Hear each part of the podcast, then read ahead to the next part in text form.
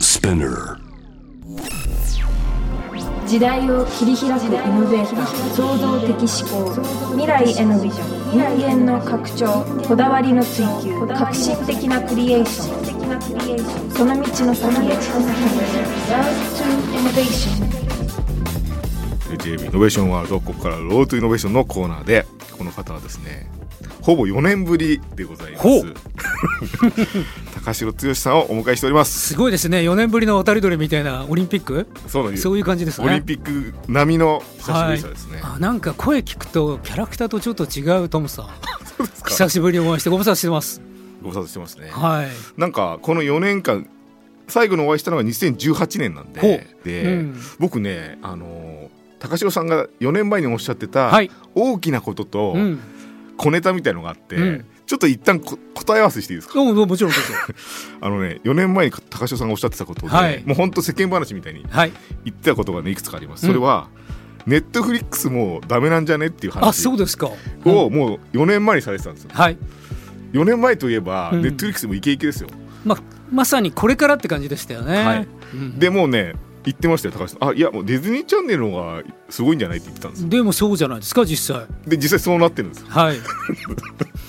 そして、えー欧米のね貧困とエネルギー問題っていうのがもうこれはもうね戦争の火種にもなっているようなこはといですから、うん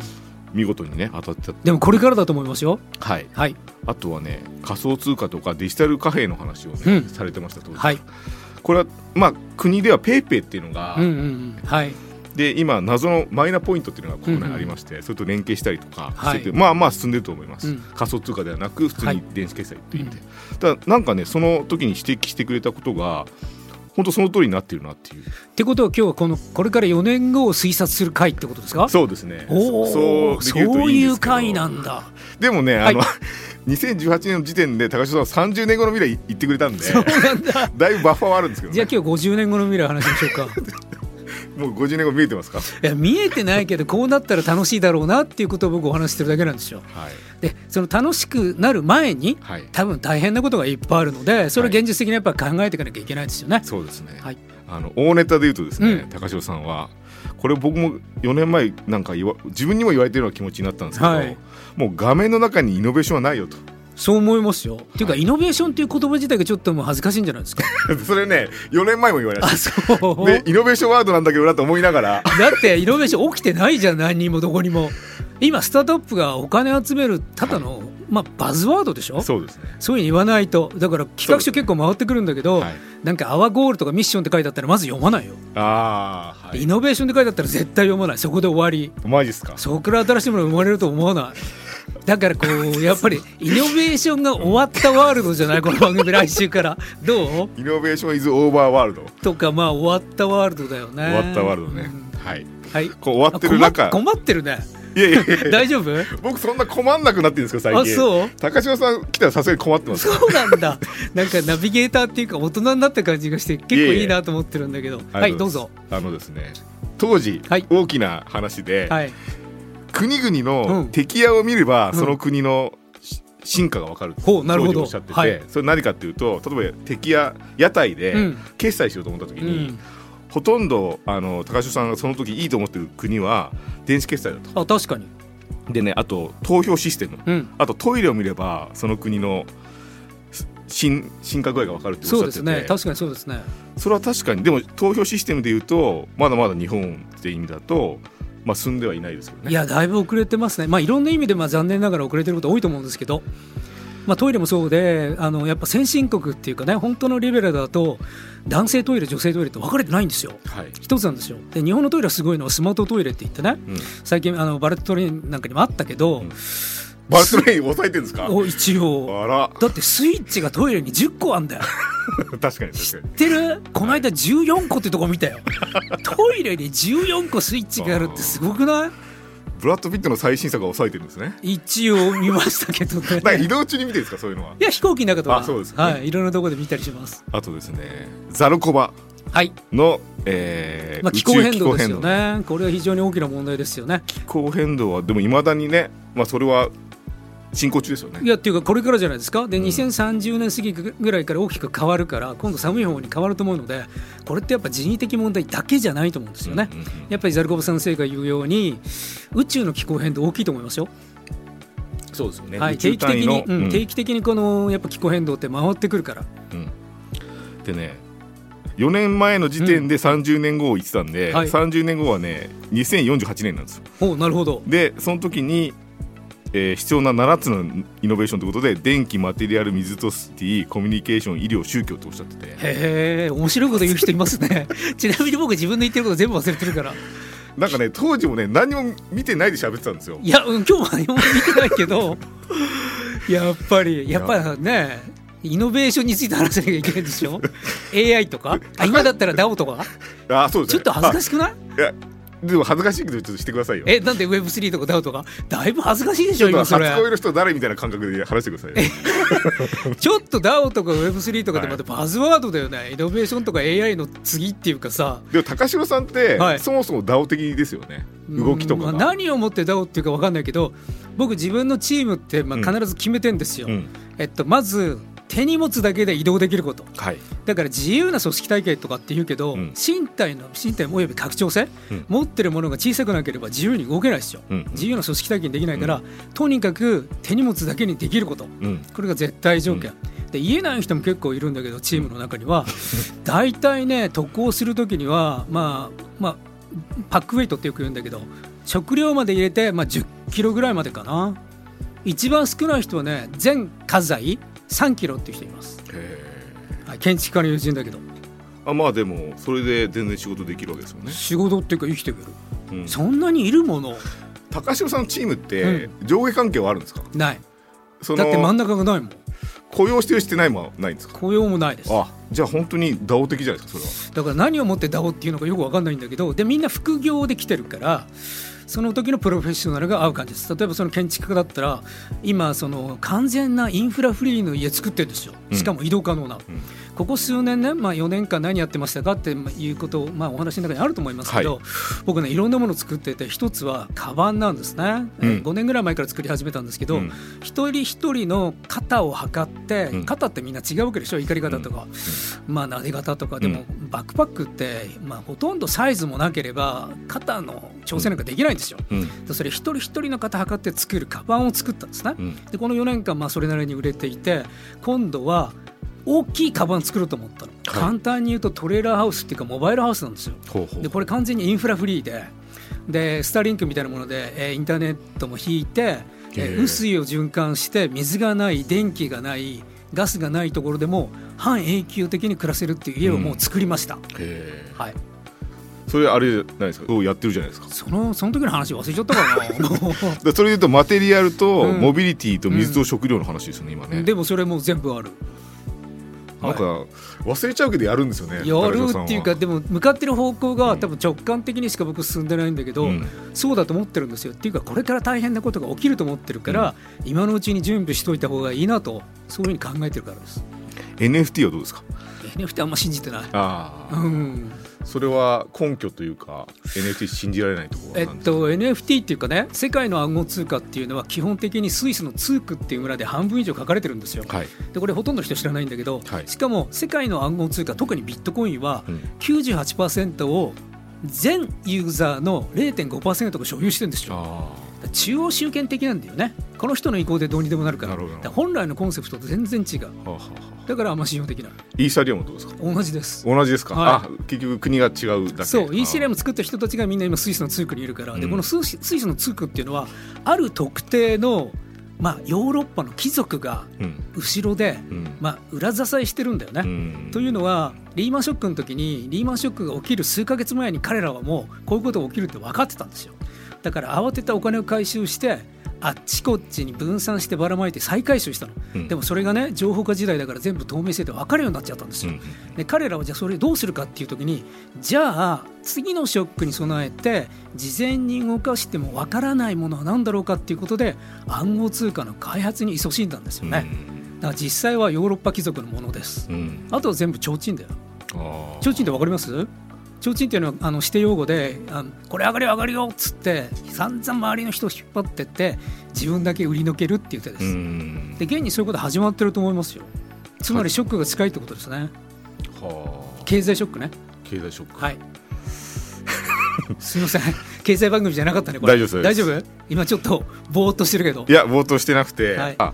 なんでしょう何かしらの一回性の、はい。あのーデジタルのものが何かしらの証明を持って、うん。唯一性を担保するみたいのは必要だって言ってたんですよはい。もう忘れてるかもしれないけ忘れてどるね。でもそれの一つの可能性ではあったじゃないですか NFT っていうのは確かにね。うん。でもそれはもうダメですからね僕はダメだと思いますあね。ーなんで NFT が盛り上がったかっていうとね、まあ、基本的に今、今よインフレですよね。えなぜインフレになったかっていうと、お金を作りすぎちゃったからですよね。はいで、お金を作った場合、一番初めの債券なんですよ、一番初めに上がるのが。はいその次、株式が上がって、で不動産が上がってって、どんどんどんどんまあアートが上がってって、どんどん裾に広がっていくわけだよね。で、これ以上上がんないなっていうから、暗号資産が上がって、最後に NFT が上がったわけです。うんで今度 FRB が回収に入ってますよね。ということは裾野からどんどんどんどん落ちていくわけです。NFT が落ちて仮想通貨が落ちて、まあ、今株まで落ちてるわけですよね。うんでこれどんどんどんどん落ちて、まあ、債券市場ですよ次は。はいでこれどんどん落ちてって一番裾野にあった NFT がなぜ盛り上がったかっていうとそういった理屈ではなくて、うん単なるお金を作りすぎちゃったからです。うーん落ち着きましたねはい、落ち着きました綺麗なブレーキがかかりましたねあそう自然なスーッだから運転運転上手ですねい多分ねや高そう井さだんってアートとか関係ないんだもん実際。そうなんですそかうね金融緩和なんですよ、今、世の中の問題は。これが問題なわけですよね。そうなんですねだから債券市場まで来ちゃうんじゃないかな。だって今、2年ものの金利と5年ものの金利と、金利差すごい開いちゃってんだよ。はいこれ大変なことだよ。だから調整するんじゃないですか。あーじゃあもう全然 NFT もそんなにグッときてないぐっと来てないっていうか、案の定暴落してて、誰か今、それで頑張ってる人いる小粒ですけどいますよいるけど、はいその人たちは経済状況分かってないでしょ。分かってないのかもしれないですだけっどてやっぱりさ社会とか経済っていうものが我々の生活の基盤にあってアートってその上に対して何を物を言うかっていうのがポジションじゃないですか,、そうですねうん、だから NFT っていうのはそういうのを全部理解してないと全くやる意味ないよね仕組みだけ利用しようっつったってうまくいかないと思うよ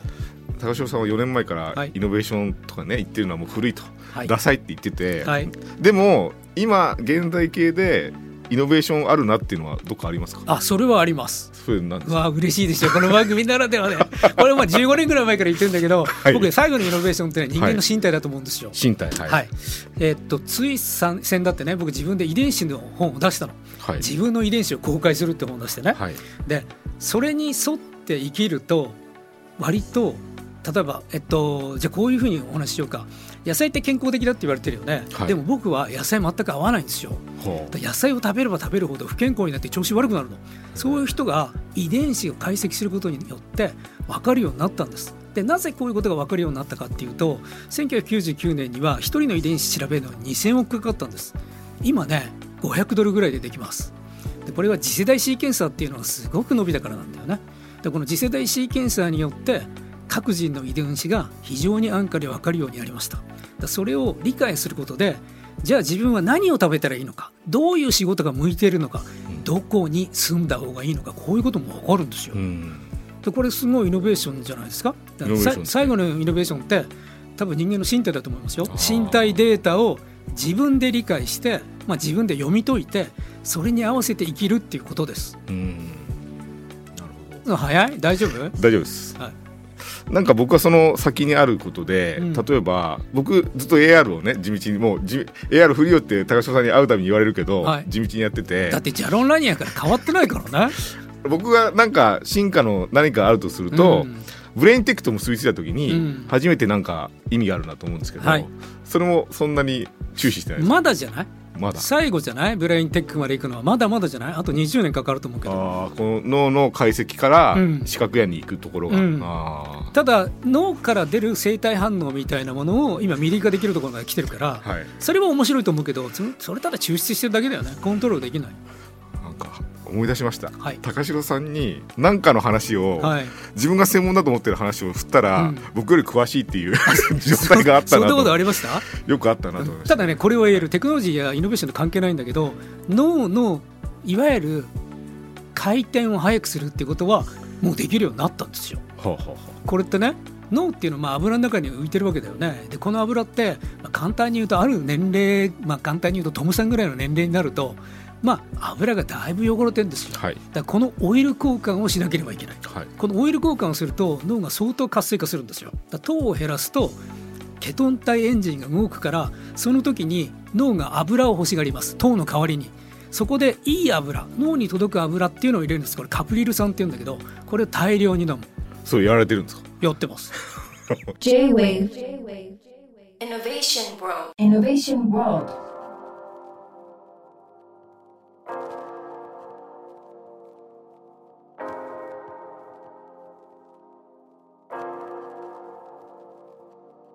えー、ロードトゥイノベーションのコーナー今夜高城剛さんをドバドバっとね迎えてますけどもなんか声 がいいねありがなとうんございかます声がいいねありがとうございますちょっと真似してみよう高かな城さんが、はいどうぞ僕はね嬉しいんですよあの映画をね撮られたという、はい映画撮りました最近初監督です長編映画それは映像の世界に高城さんが帰ってきたっていうのがね、はい嬉しいなと思うんですけまあ秋っぽいからいろんなとこ回ってたまに戻ってくんですよねどはいはい、あのコロナでね、はいやっぱりいろんなことできなくなって、僕、あの沖縄に半年間ぐらいいて、全く働かなかったんで すよ。で本読んだり、映画見てて、あこれ、映画自分でも撮ってみようかなと思って、撮り始めそましたそんなノリなんですか そんなノリっていうと失礼 失礼だと思うんですけど、いやだって高城さんそっかでも映像撮ってたじゃないですかもともあと撮ってましたよ、コマーシャルとか、はいレンドルも撮ってたことあるし、でもそれはそんなにっていうか、仕事じゃない、自分いのや作なん品っかていうより訳あはって映像の世界から離れたのかなと思ってたんいでや、全然、いろんなとこ回ってくんですよ。あそうですか順番で言うと映像音楽、まあ、字を書くっていうのが大体順番に回ってきてますうんうんでちょうどその時に多分映像の順番だったんでしょうねでコロナになっちゃったからどうしようかな何もできないなと思ってその時入ってた映像の仕事全部なくなっちゃったんですよねそれで毎日本読んで映画見ててこれはちょっと面白いからやってみようと思って、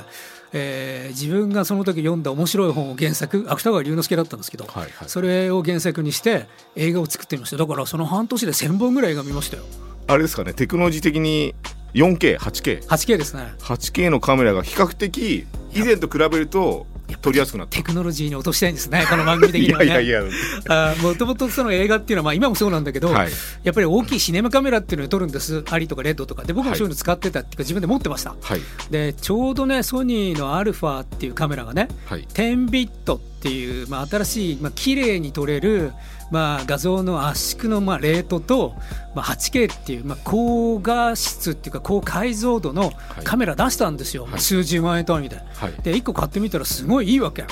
でこれでじゃあちょ撮ってみようと思ってなぜなら小さいから、まあ、大きいもの嫌いなんですよね要はねで小さいものでそれをいっぱい買ってそれで撮ってみましただから同時に10カメとかで回してるんですよで映画っていうのは基本にカメラが高いっていうのもあって1カメで撮って例えば僕とこうやってトムさんが向かい合ってるじゃないですかそうすると僕からトムさん撮るカットの後に同じ芝居を逆から撮るわけでしょ、はいではいもう一回同じ芝居を引いて撮ったりするわけですよねそれを10台同時に全部やってますおーだからいいシーンなのいいシーンでじっくり見せたりするわけじゃないですかそれがもうものすごいスピードでうーんバンバン進むっていうのがこの映画の特徴ですなんか一時期高城さんが、はい、お会いするとドローンの話ばっかりしてた時あって、はいそれもなんか組み合わさってますよ、はい、自作でドローンあの作って飛ばしてますああそうですか、はじゃあドローンの映像とかも入ってるいもう相当入ってますよあ大体あと無人カメラすごい多いから AI じゃなくて実際に無人カメラそこ置いとくんですよでカメラマンに頼むの面白くないからメールマガジン僕やってるんですけどメールマガジンでスタッフ募集したんですよねうーんで中には露出とか全く知らない人もいてそういう人にカメラ持たせてますでこんなとこで言うのなんだけどいわゆるその、まあ、お音声さんとか録音部みたいな、えー録音技師いませんここれね32ビットフロートっていう割れないレコーダーができたんですよちっちゃいでこれを、まあ、ピンマイク代わりにつけることによってもうほぼいないいなくて大丈夫っていうか音割れとか気にしなくていいから現場で調整する必要ないんですよね。でこれもまあ10台とかその辺に並べておいてマルチレコーディングして音取ってるんですごい環境で撮ってますよ。うーんもうじゃあしばらく映像を撮る人になるんですかいやまた飽きるからな来年コーヒー作る予定してるから来年は映画撮れない。えでも来年公開のも控えてるわけですよねあそれねドキュメンタリーではい監督じゃないんですよ、僕プロデューサーだから、来年は僕その今言ったようにコーヒー作ることにもう熱心になっちゃってサードウェブコーヒーからイノベーション起きてないから新しいフォースウェブコーヒーみたいなの作ろうと思ってほうほうほうそれでついこの間もずっとアフリカ、まあ、エチオピアとかねずっと行ってもうコーヒーファクトリーずっと回ってんの豆取って自分でもピッキングしまましたよ。で来月はまあ新興国のベトナム行って再来月はまあガテマラに行こうと思ってるんだけどで来年はそうやってコーヒーの収穫ずっと回るから映画は撮れませんえーっとですね11月26日土曜日からあこれはもうね上映場所決まってますね決まってますユナイテッドシネマアクアシティおお台場台場そこでしかやんないこの日行ったら高城さんいるん ですかえわか んない行ってくださいよもうえっと、うんそこから1週間しかやらないからあそうなんです自ね分で大きいスクリーンで見たいがためにあの劇場でやってるんです よ本来だったらは直接配信してもいいんだけどやっぱ映画館で見たいじゃないですか見たいでです都内近郊で大きいスクリーンって本当なくて、で席数も多いところってそこなんですよい都内最大の総席数でスクリーンもまあ20メートル近くあるのでそこで 4K 上映プロジェクターもいいんですよいいですねそこでやりますこれを、えー、と11月26は日い土曜日からで、はいこれにお客さんが来ると豪華ブックレットをもらえるというはい、まあそんな宣伝していただいてありがとうございます。 別にまあ宣伝に来たんだけど、今日別によくてっていうか、だって先週まで宣伝ってよく知らなくて、映画館の人に、い や、ポスターないのまずいって言われて、あと劇場の予告編、よく映画始まる前にかかるじゃん、あれないんですかって言われて、1日で作りました。 ポスターもだから、あなんていうの、スピード印刷だよ、全部チラシも。驚いちゃったよ、プロモーこションれ必で要だっても言あのってね豪華ブックレットの中身、僕拝見しましたけど、はいどすごいボリューム感ですねそうなんですよ。あの密度も含めてはい、メイキングみたいなっていうかキューバって社会主義でねどうなってるかよく分かんないじゃないですかそこで僕らその、まあ、録音部もいなければ照明も使ってないしそんなミラーレスカメラでどう撮ってるんだっていうメイキングの写真とか社会主義ってどうなってるんだっていうそのそういうまあ豪華パンフレットみたいなもんですね僕でも初めて見た構成で、はいあの映画を作ったスタッフたちがどんな格好したのかまでも書いてありますからそうですね服も全部作ってますからねカバンとかそういうのも全部書いてますでその全350ページを超えるはい豪華フルカラーブックレットがもらえますので、今噛んだねいやいやいナやビゲーターとしてまずくないいやいやまずいでしょフルカラーブックレットがねそうねちょっと今フランス語入っちゃったんですよね 面白くないんだけどざるそばねうん面白くないんだ けど4年前のギャグをまだリバイバルしてるっていうまあえー2050年ぐらいになったらそのギャグ面白くなるかもしれないけど今無理じゃんというわけで、はい今夜はですね高城ワールドをお届けいたしましたははいい、という、えそうなのもう終わりこんな僕が圧倒されることはないですねえちょっと未来話した方がいいんじゃないせっかく来たからえなんかじゃあしてもらいだまっすてこん今週っていうかさ、すぐ始まる映画の話ってもう分かってるからいいじゃん大してしな くてか だってまあそうなんだけど、はいでもほらなんかもうちょっと先の話した方がよくない先の話お願いします何年後ぐらい希望ちょまあじゃあ56年後ぐらいにしようかあお願いします一番近いの、はい大体2028年ってはい社会がすごい大きく変わる節目の年なんですよ。 28年うん、ほとんどの人知らない。でみんななんか AI がどうのとかね、まあ、機械学習だとか、まあ、メタとか調子のいいこと言ってるけどそんなことどうでも いいわけ、でそこは置いといて置いといてごめんなさいね AR の人にい。やいやいや大丈夫ですいや2028年っていうのはねアメリカでまあアメリカって多分おそらくだけど6年後も世界最大の強国なんですそのアメリカは大きく変わるんです何が変わるかっていうとね選挙に投票する過半数がミレニアルズとああ Z 世代になるんですよああ2028年から、はいということは彼らが考えている社会が作られ始めるきっかけのスタートの年なんだよねで彼らっていうのはとてもリベラルで、まあ、簡単に言うと市場主義じゃなくて市民主義なんですよだから今みたいな大企業中心ではなくてもうちょっと市民にフォーカスした社会構成になると思いますうんでこれってねヨーロッパでも実際始まってるんだよで簡単に言うと、まあ、地方分権だよねうん目の届く民主主義っていうのが、まあ、ヨーロッパで一番始まってるんですよ。でこれバルセロナを中心に、まあ、ナポリとかいろんなところで始まってて中堅都市、まあ、中堅っていうと語弊あるけどパリみたいなところもそれを目指してるんですね。だから目が届く民主主義っていう世界に多分なると思いますね。そうすると今の GAFA みたいのもどんどん力はなくなって大企業っていうのはいわゆる今みたいな発言力を政治に持てなくなると思います。で社会が全く変わりますね。でなん社か会だから資本主義じゃなくて簡単に言うと、まあ、今回の僕の映画のテーマもそうなんだけど、まあ、民主社会主義というのになる。はいどうぞ。え若手が結構数が少ないじゃないですか、はい、そこで票っていう意味だと少なく日な本はねでもあかア世メリ界的カはには別なんですああよ。あだから日本は相変わらず保守的になるからアメリカの日本の帰りはものすごくできると思いますね。やばいじゃないですかやばいでもね地方分権って可能性が残されてるんです。すごい可能性が残されてる。それ日本もですかはい、ものすごい大きな社会変化つまり人間じゃない何かによってもたらされると考えた方がいいと思うしそのそうやって大きな社会変化に直面する確率はうん相当僕らが生きてる間に高いんじゃないですかね。大丈夫ですかえー信じるも信じないもあなた次第高城さんでしたそれまとめてるかねまあいいか J-Wave Innovation World Innovation World